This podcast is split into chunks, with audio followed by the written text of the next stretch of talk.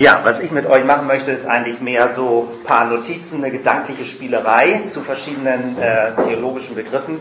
Also ist ja in Kürze alles, ich habe das mal so genannt als Titel Jesus als Rückspiegel in die Zukunft oder Christsein als Futur 2 Glaube.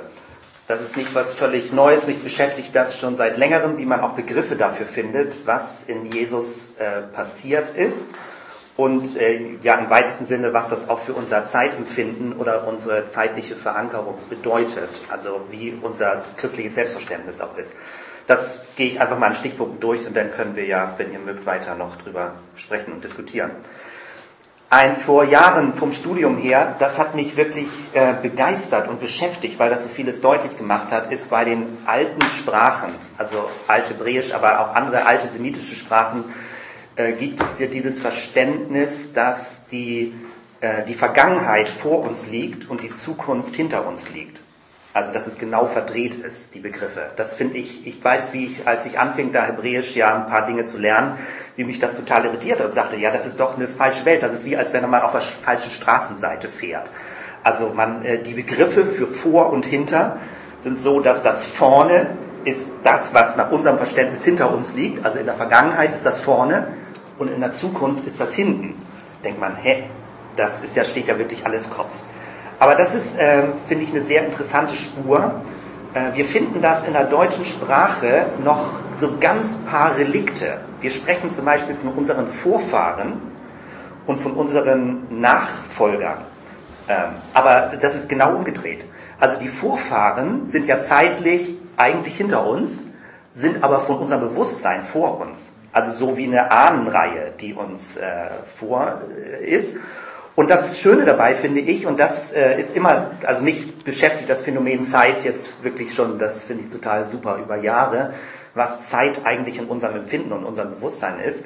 Und ähm, dieses lineare Zeitverständnis, was ja immer so behauptet wird, das wäre christlich und es geht so schrittweise nach vorne und so weiter, ähm, ist ähm, aber ein seltsam nach vorne gerichtetes Zeitverständnis, ein technisches Zeitverständnis. Wir haben unsere Augen nach vorne, damit wir nicht stolpern. Aber wenn wir es offenbar eher aus psychologischer Sicht sehen, ist unser innerer Mensch umgedreht in uns drin, in unserem Körper. Also wir gucken zwar mit unseren biologischen Augen nach vorne, aber unser inneres Bewusstsein ist genau umgedreht. Und dann erklärt sich sofort, warum wir vor der Zukunft Angst haben. Weil die weil die Zukunft praktisch hinter uns liegt. Und wir können sie nicht sehen. Wir können nur die Vergangenheit vor uns sehen, können also sehen, woher wir kommen, was unsere Prägungen sind, können das analysieren, unsere Herkunftsfamilie und so weiter. Aber wir können nicht die Zukunft sehen, weil die Zukunft hinter uns liegt, obwohl wir mit unseren biologischen Augen nach vorne gucken. Das finde ich, je mehr man das versteht, desto mehr versteht man die innere Angststruktur, die innere Unsicherheitsstruktur in einem drin. Ähm, und eigentlich ist es ja ziemlich normal, auch wenn wir unsere Identität beschreiben würden, würden viele von uns sicherlich unsere Herkunft beschreiben. Woher wir kommen, unsere Eltern, Stammbaum, wo wir gewohnt haben, wo wir aufgewachsen sind und so weiter. Ähm, vor Jahren, ich glaube auch in dem Glaubensgrundkurs von Wolfram Kopfermann, da beschreibt er das sehr deutlich. Er sagt, wenn man Jesus verstehen will, darf man ihn nicht von seiner Geburt her versuchen zu verstehen, obwohl da immer die Diskussionen sind mit Jungfraugeburt, ja oder nein. Man muss Jesus nicht von der Geburt her verstehen, sondern vom Ende her verstehen. Wenn man das Leben Jesu verstehen will, muss man sein Ende angucken. Also auch wieder eine komische Drehung da drin. Interessant ist ja, dass in den Evangelien auch nur in zwei Evangelien die Geburtsberichte vorkommen und die noch nicht mal richtig beglaubigt werden können, weil das nur Frauen gesehen haben und die Männer wie sollen die das überprüfen und so weiter. Man kann das alles technisch begründen, aber man kann es einfach auch ein bisschen damit begründen und die Evangelien sind ja so, dass es eigentlich verlängerte Passionsberichte sind, also ausführliche Passionsberichte mit einem Vorlauf. Aber der Vorlauf ist fast nur die Ouvertüre. Das eigentliche ist das Ende von Jesus. Und das wird, finde ich, ist interessant, über Zeit weiter nachzudenken. Das heißt, wenn, das wäre jetzt so die erste Behauptung oder These, im Christentum geht es vom Zeitverständnis eher, dass man von der Zukunft her denkt und nicht so, dass man von der Vergangenheit her denkt. Meine innere Leitfrage bei diesem, was ich kurz versuche zu erläutern, ist, was macht das mit unserem Lebensgefühl? Was macht das auch mit unserem Zeitempfinden? Und vorher eben bei dem ersten Vortrag, das habe ich auch weiter gedacht und überlegt, ist immer alles, was mit Geschwindigkeit und Beschleunigung zu tun hat, ist ja eine Frage des Bezugspunktes. Ähm, wenn ich, die, wenn ich etwas hinter mir empfinde und mich als sehr beschleunigt empfinde, dann nimmt offenbar der Abstand zu dem hinter mir zu. Also jetzt von meiner Geschichte. Wenn ich aber auf die Zukunft hin beschleunigt werde, müsste ich eigentlich ruhiger werden, je schneller die Zeit sich entwickelt, weil die Zukunft immer dichter kommt. Also ich, wenn ich eine Drehung dann Bewusstsein hinbekomme, dann müsste die Freude steigen, je schneller die Zeit sich entwickelt. Also vom Verständnis her. Jetzt mal nur mal so als gedankliche Spielart. Ja? Das heißt, wir Christen müssen glücklich werden, je schneller die Zeit läuft. Ähm, ähm, Jesus ist zwar historisch 2000 Jahre hinter uns, also zeitlich, und jetzt muss ich immer hin und her springen. Wir sagen in unserer Sprache, er liegt hinter uns. Aber der Glaube, den wir haben, er bezieht sich auf Jesus vor 2000 Jahren. Das heißt, wir gucken zurück mit unserem Verständnis und Jesus liegt ja vor uns. Wir gucken ihn gedanklich an in der Vergangenheit.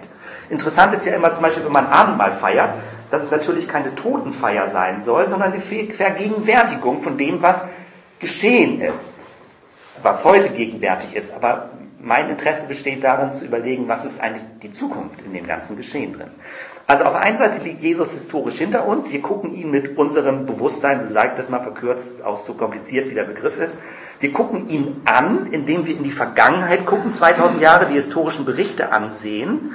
Ähm, und wir sehen ihn als historische Figur, wissen dann ja aber, dass die Auferstehung dokumentiert ist und dass sie beglaubigt wird von Zeugen. Und in der Auferstehung ist ja etwas passiert, theologisch gesprochen jetzt, was alle Zeit überholt und an das Ende der Zeit geht. Also förmlich, mal ein Bild gesprochen, Jesus ist wie ein Rennwagen aus 2000 Jahre Vergangenheit, zischt an uns vorbei und ist schon in der Zukunft, hat uns überholt, wie so ein Jet. Mit der Auferstehung ist er zwar historisch dokumentiert, aber er hat uns, er ist förmlich über uns rübergeflogen und ist ja jetzt schon in der Zukunft. Und jetzt gedanklich, man muss so ein bisschen ordentliches Denken da üben, wir gucken mit unserem Bewusstsein 2000 Jahre zurück historisch auf Jesus. Je mehr wir uns aber auf ihn ansehen und auf ihn gucken und die Auferstehung und alles, was damit passiert ist, verinnerlichen, desto mehr dreht sich unser Bewusstsein in die Zukunft. Wir sind also eigentlich vergangenheitsorientiert mit unserer inneren psychischen Struktur. Wenn wir aber auf Jesus gucken, werden wir förmlich in die Zukunft gedreht mit unserem Selbstverständnis. Das meine ich mit Rückspiegel in die Zukunft. Wir gucken das Kreuzes- und Auferstehungsgeschehen Jesu an und gucken mit diesem Geschehen in die Zukunft, die eigentlich hinter uns liegt, von unserem psychischen Bewusstsein. Und indem wir etwas sehen, was hinter uns liegt und uns praktisch drehen damit, es gibt ja so bei Fahrradspiegeln, kann man jetzt so nach hinten gucken oder so, indem wir uns also innerlich drehen von dem Verständnis, müsste sich, von der Hochrechnung mal, unser inneres Empfinden völlig ändern. Wenn es wirklich stimmt, wenn wir verstehen, was passiert ist. Die Angst müsste aufhören, weil wir sehen die Zukunft ohne jetzt prophetisch zu übertreiben oder sowas. Aber die Unsicherheit müsste aufhören, weil wir sehen Jesus in der Zukunft. Wir sehen, was passiert ist. Das, was in der Auferstehung passiert ist, ist ja als endgültige Zukunft passiert. Als etwas, was diese Zeit in diesem Zeitverlauf zum Abschluss bringt und ein, eine Vorschattung, ein Vorgucker, eine Vorausschau, eine endgültige Vorausschau in der Zukunft ist. Was bedeutet das für mein christliches Selbstverständnis, wenn ich mich dort verankere und nicht mehr in meiner Herkunft verankere? Das ist für mich die Frage, die beschäftigt mich seit langem schon und die ich auch immer mehr verankern möchte in Gebetszeiten oder Meditationszeiten oder wie auch immer so in inneren äh, Klarheitsmomenten. Ähnlich, wenn Jesus über das Reich Gottes spricht, spricht er ja über punktuelle Symbolhandlungen und Einzelereignisse, die geschehen, aber in dieser Verkörperung ist es die Endgültigkeit in der Zukunft. Das ist permanent die Diskussion. Wie viel Heilung passiert jetzt schon? Wie viel Klarheit und Offenbarung ist jetzt schon da? Und weil immer denken Christen, es ist in der Vergangenheit, deswegen muss es doch für uns heute genauso verfügbar sein. Und dann, dann treten ja diese ganzen heiß gelaufenen Glaubensmechanismen auf, dass man förmlich über gewisse Glaubenskapriolen alles schon beanspruchen will in Christus. Aber Christus der vor 2000 Jahren gelebt hat, hat als verkörperte Zukunft gelebt. Und uns ist diese Zukunft noch nicht voll zugänglich, äh, sondern nur in Ansätzen. Und damit, ähm, wenn wir also auf Jesus sehen, Anfänger und Vollender des Glaubens, der damals gesagt hat, es ist vollbracht, in dem Moment, wo wir dieses vollbracht verinnerlichen, dreht sich jetzt in meinen Begriffen, unser inneres Bewusstsein und wir sehen die vollendete Zukunft in Christus, der historisch vor 2000 Jahren gelebt hat. Förmlich, wir schauen hinter den Vorhang, indem wir auf Christus sehen. Wir schauen in die Zukunft, indem wir auf Christus sehen. Und für mich ist dieser Begriff Bekehrung, bekommt an der Stelle einen völlig neuen Klang. Natürlich ist Bekehrung, also im schlechtesten Fall ist es nur sowas wie christliche Verhaltensmuster annehmen, so als soziologische Passung, die man dann in einer Kirchengemeinde oder irgendwie so annimmt.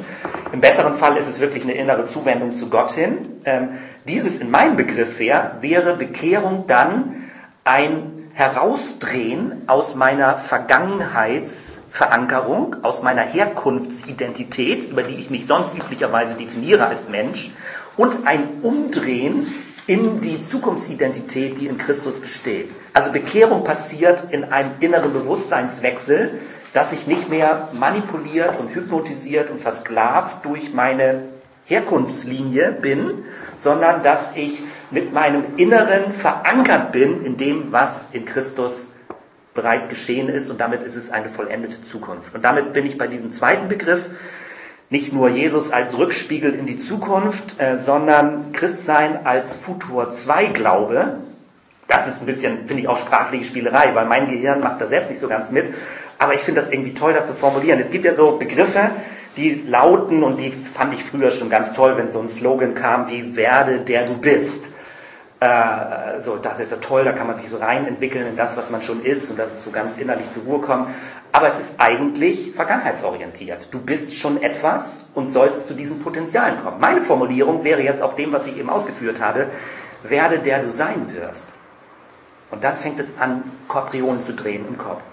Werde der du vor Gott sein wirst.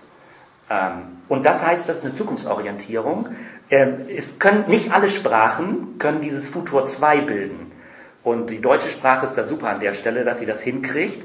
Ähm, wenn wir zum Beispiel diesen Begriff in Christus ruhen, darüber mal so deklinieren und durchspielen, was das bedeutet. Viele Leute, ob es nun charismatisch, neocharismatisch oder noch weiter, ich bin da eigentlich sehr positiv, also ich meine das nicht kritisch, ich versuche nur den Begriff anders zu verstehen. Ähm, in Christus ruhen, manche Leute meinen damit sowas ein Plateau, was man erreicht, um dann ähm, so einen inneren, keine Ahnung, magisch-mystischen Zustand zu erreichen, wo dann alles so flutscht und von der Hand geht und das einfach nur ja so der Flow da ist, der christliche Flow.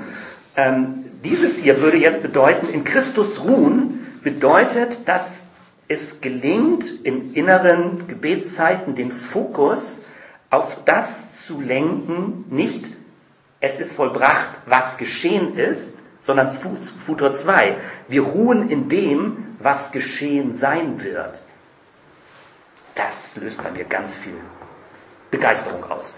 Wir ruhen in dem, was in Christus geschehen sein wird. Und es ist eine vollendete Zukunft, auf die wir zugehen. Wenn man äh, Kriminalromane liest, ist es blöd, das Ende zu wissen und man denkt dann, äh, es muss auch ein bisschen offen sein und jetzt nicht schon alles vorwegnehmen und Happy End und so weiter. Aber es geht ja darum, dass wir in einer komplexen Welt leben, wo unsere Psyche permanent durcheinander geschüttelt wird.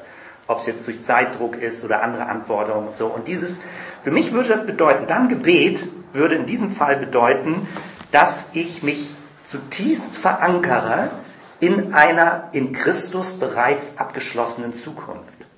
Vom Hebräischen gibt es Prozesse, die, also eigentlich zwei große Hauptzeiten, also Dinge, die in Bewegung sind und noch nicht abgeschlossen sind und Dinge, die abgeschlossen sind, selbst wenn sie in der Vergangenheit, Gegenwart oder Zukunft liegen. Und das bedeutet, für mich in Christus, das Neue Testament würde dann bedeuten, dass ich glücklich bin in dem, was geschehen sein wird. Nämlich in Christus, der vorausgeeilt ist und der das Ende förmlich vorweggenommen hat. Und das ist für mich jetzt nicht mehr glaubensmäßige Autosuggestion oder sowas, sondern das ist eine, ein Verankertsein, was innere völlige Zuversicht auslöst. Völlige Klarheit, völlige Gewissheit, nicht im Sinne eines Besitzes, den man hat, sondern weil Christus mich zeitlich überholt hat und vom Ende her erwartet, bin ich in dem verankert, was in ihm bereits geschehen ist, aber damit auch geschehen sein wird. was also so nicht mehr in Frage steht. Ihn wird niemand mehr aufhalten in dem, was er getan hat, was er für uns getan hat. Und das hat nichts irgendwie jetzt mit Angst vor Prädestination oder sowas zu tun, sondern es ist eine, eine innere Verankerung im Futur 2. Ja, also christlich verankert in dem, was geschehen sein wird. Und das ist meine Spur, des, weswegen ich das nur noch mal einfach so versuche, das kurz zu beschreiben. Ich bin da dran, zu üben und zu lernen, äh, was das für Gebetszeiten bedeutet, was das für innere, fürs Lebensgefühl bedeutet. Und wenn wir das jetzt kombinieren, jetzt auch mit dem ersten Vortrag zum Stichwort beschleunigter Zeit, das fällt mir eigentlich jetzt erst dazu ein, eigentlich müsste es uns glücklich machen, je schneller wir auf diese vollendete Zukunft zugehen. Wenn wir allerdings in der Vergangenheit verankert sind, dann glaube ich, löst das sehr viel Stress aus, dass unsere Welt so schnell ist. Und ich rede jetzt nicht von diesen praktischen Mechanismen, ob man alle E-Mails checken kann oder ich arbeite ja Webdesign, da ist das so extrem schnell alles, sondern es geht um diese innere Verankerung. Sagen, wo eigentlich komme ich zur Ruhe und bin glücklich? Und für mich ist das ganz inspirierend, dass ich in einer vollendeten Zukunft in Christus zur Ruhe komme und Frieden finde.